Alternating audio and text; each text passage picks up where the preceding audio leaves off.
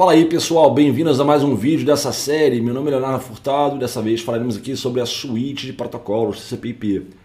Vou logo avisando, não perca essa instrução. Se você está começando na área, você é garoto, está começando, é jovem profissional, está entrando, migrando de área, saindo de servidores ou de banco de dados ou de desenvolvimento, enfim, terminando a faculdade, está começando aqui, acompanhe esse vídeo, ele vai ser muito importante. Ele vai ser um vídeo um pouco mais longo do que os outros da série, mas ele é necessário, tá? O que, falaremos aqui? O que, nós temos, na verdade, nessa ilustração?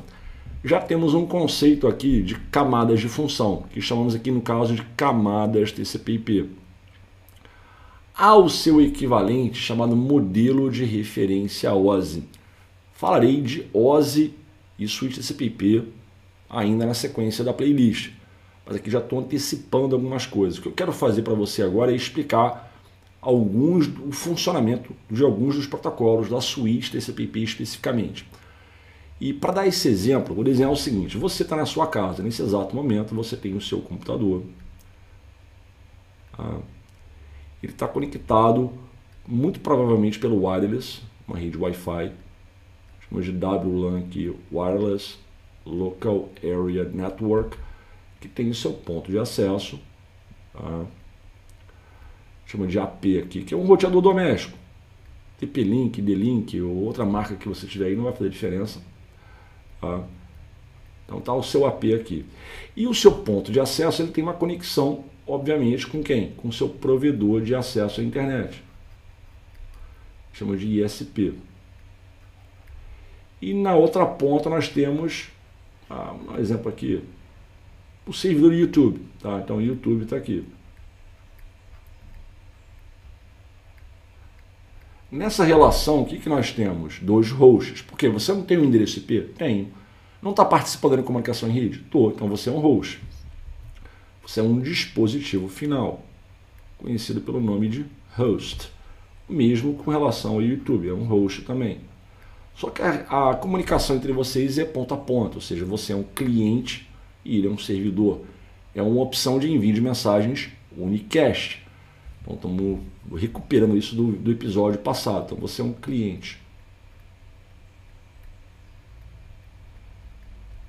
E o YouTube é um servidor, chama de server também, é outro nome que nós podemos dar para o servidor YouTube.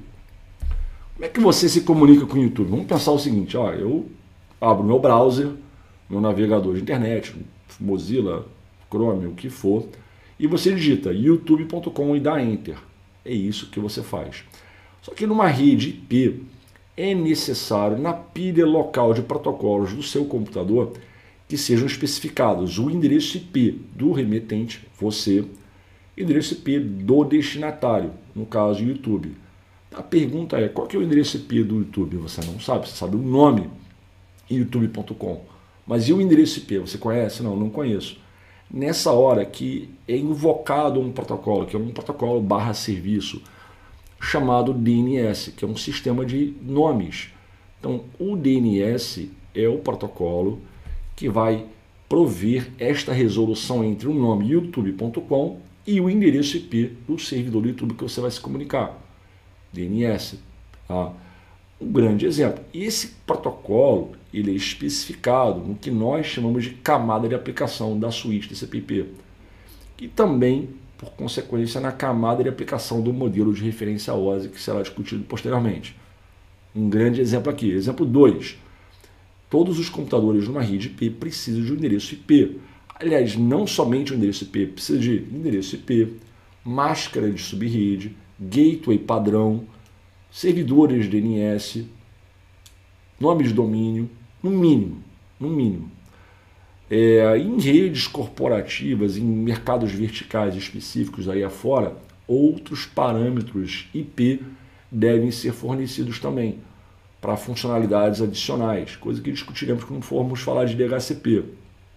Aí a pergunta é, vamos dar um exemplo hipotético, você é um técnico de informática, júnior, está começando na área, vai trabalhar numa empresa, aí teu chefe vai falar o seguinte, ô fulano, tenho 500 computadores aqui para colocar na rede, coloca, abraça a missão.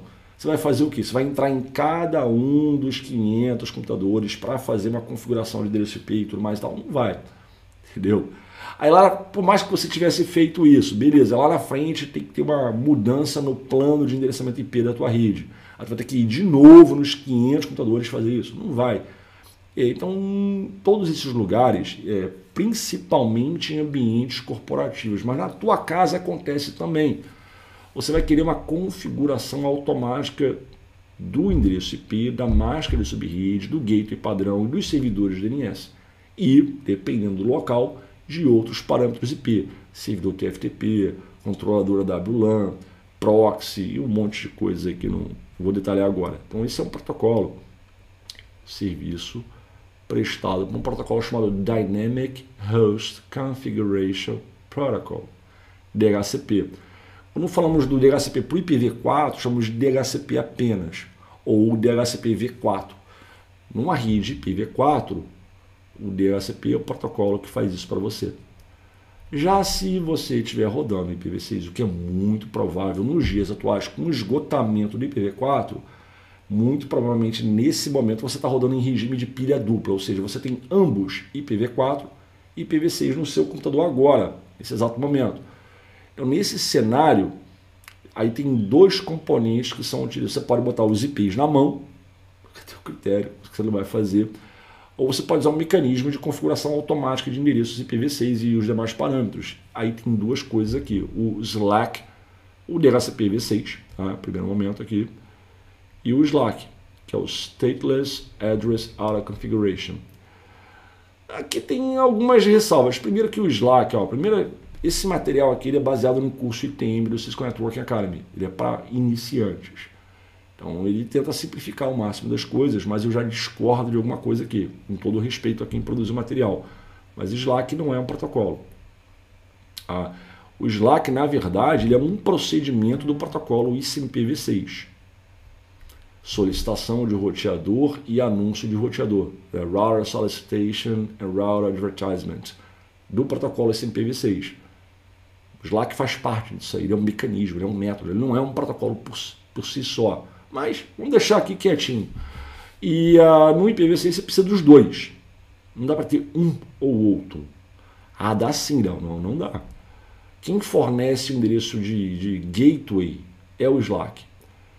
Se você quiser usar um DHCP Stateful, né, V6, uh, aí quem vai coordenar rigorosamente a alocação de IPv6 nos hosts é o DHCP Server, juntamente com as opções gerais. Mas o default gateway vai ser sempre Slack. Entendeu? É, enfim, não vou detalhar a diferença de um para o outro, não, tá? Mas uma rede simples, o Slack sozinho dá conta. Ele é totalmente stateless. Depois, quando falarmos de IPv6, a gente vai entrar nessa seara ali. Mas a primeira discordância aqui é que o Slack, de fato, ele não é um protocolo. Mas vamos deixar ele quieto aqui. Vamos para o próximo caso. Você muito provavelmente lida com software de e-mail. Eu, particularmente, eh, no meu computador eu uso muito o Microsoft Outlook. Então, o Outlook é o protocolo, desculpa, é o, é o aplicativo de e-mail mais usado no mundo, por empresas inteiras e até mesmo usuários domésticos aí gerais. É, mas tem outras opções, mas independente do software que você estiver usando para essa proposta, todos eles vão embarcar isso aqui, ó, ou, ou IMAP, ou para cada conta de e-mail, tá? ou o POP3, mais frequentemente o IMAP, para gerenciar a comunicação com né, as tuas caixas as suas caixas de mensagem com o teu servidor de correio local uh, e o SMTP para envio de, de e-mails. Uh, e os servidores usam massivamente SMTP aqui. Então, Outlook. Ah, Léo, quer dizer que só posso ter e-mail por isso? Não, você pode ter, na verdade, serviços de e-mail inteiramente baseados em, em HTTP, que eu vou falar daqui a pouco. Mas em algum momento no back-end você vai ter lá, em algum lugar, o serviço SMTP, obviamente. Outro exemplo, transferência de arquivos.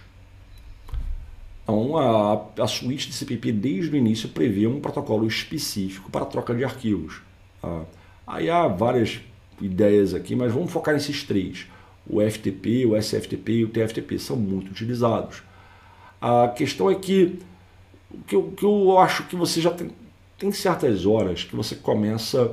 Se você está começando a estudar redes agora, você, você fica muito preso a essas associações entre os diversos protocolos e as camadas da suíte CPP ou do modelo OSI. Por exemplo, se você, tá, se você for realmente leigo, aí você vai pensar o seguinte, é para transferir arquivos numa rede SPP, eu só posso usar FTP, ou SFTP, ou TFTP. Não, é verdade não. Ah, tem outros protocolos que podem e suportam transferência de arquivos. O próprio HTTP pode ser usado para isso. Você baixar um arquivo, fazer um post de um arquivo. Mas tem muitos aplicativos que são baseados nesses três protocolos aqui. Inclusive, o FTP é muito antigo, o SFTP é mais recente e o TFTP também é igualmente é antigo, muito utilizado por operadores de redes, analistas de redes, engenheiros de redes, para trocar arquivos de configuração com roteadores e switches numa rede ou para fazer backup desses arquivos de configuração, ou até mesmo para atualizar a imagem de software, né, o sistema operacional dos teus dispositivos intermediários. O TFTP é muito usado para isso aí. Então, beleza, mas você pode ter arquivo também para o web. Tá? Vamos lá.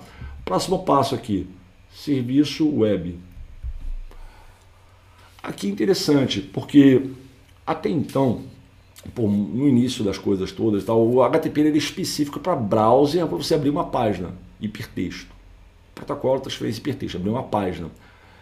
É, e nos anos 90, principalmente em boa parte dos anos 2000, numa rede local, as aplicações eram num regime que nós chamamos de client-server, cliente-servidor. Moral da história, você tinha uma porção de software cliente no teu computador e uma porção de software servidor lá no servidor, onde a aplicação rodava, obviamente, só que o processamento é distribuído, ou seja, quem processa você, cliente. Você, o teu software requisita do servidor, o servidor te passa os dados você processa, client server. Isso por muitos anos foi assim, só que depois começou a descambar muito para a área web. Chamamos de webilização de aplicações, é um nome que não existe, é até chulo, webilização de aplicações. Então, muitas aplicações hoje em dia, muitas, a maioria na verdade, rodam num regime em cima de padrão web com o protocolo HTTP. Então você não precisa de nenhum software adicional na tua máquina. Precisa só do browser.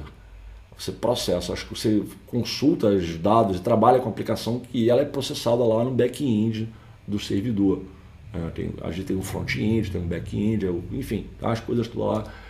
Isso acontece lá no servidor, não na tua máquina. Então é muito comum, muita, muita, muita, muita coisa acontece no HTTP. Ah, desde coisas simples, acessar o Facebook, acessar o YouTube para assistir esse vídeo. Então, você está curtindo, deixe seu comentário para eu saber como é que você está entendendo o que eu estou explicando aqui. Uh, mas muitas aplicações usam HTTP. Tá? É o protocolo realmente mais utilizado hoje numa rede de computadores a título de camada de aplicação.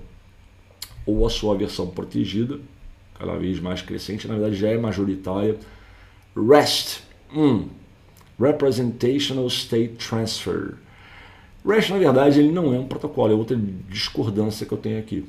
A REST ele é uma, um estilo de arquitetura. Se eu estivesse falando, por exemplo, do protocolo SOAP, ah, o SOAP é um protocolo. REST não é um protocolo, inclusive ele usa HTTP. Ah, mas vamos deixar ele quietinho ali, para quem está começando. Então são exemplos de protocolos da camada de aplicação dos quais muitos, eu diria até que a maioria, possuem uma interface de aplicação com alguma coisa que está rodando na tua máquina.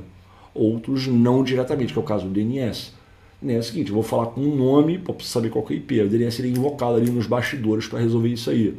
Ah, eu preciso de um IP, um DHCP ele vai pegar isso para você. Agora, SMTP, POP3, IMAP, FTP, HTTP, cara, são coisas que têm interfaces de aplicação com programas rodando no teu computador. E esses exemplos que eu citei aqui agora, eles estão de fato mapeados para a camada de aplicação. Olha que legal.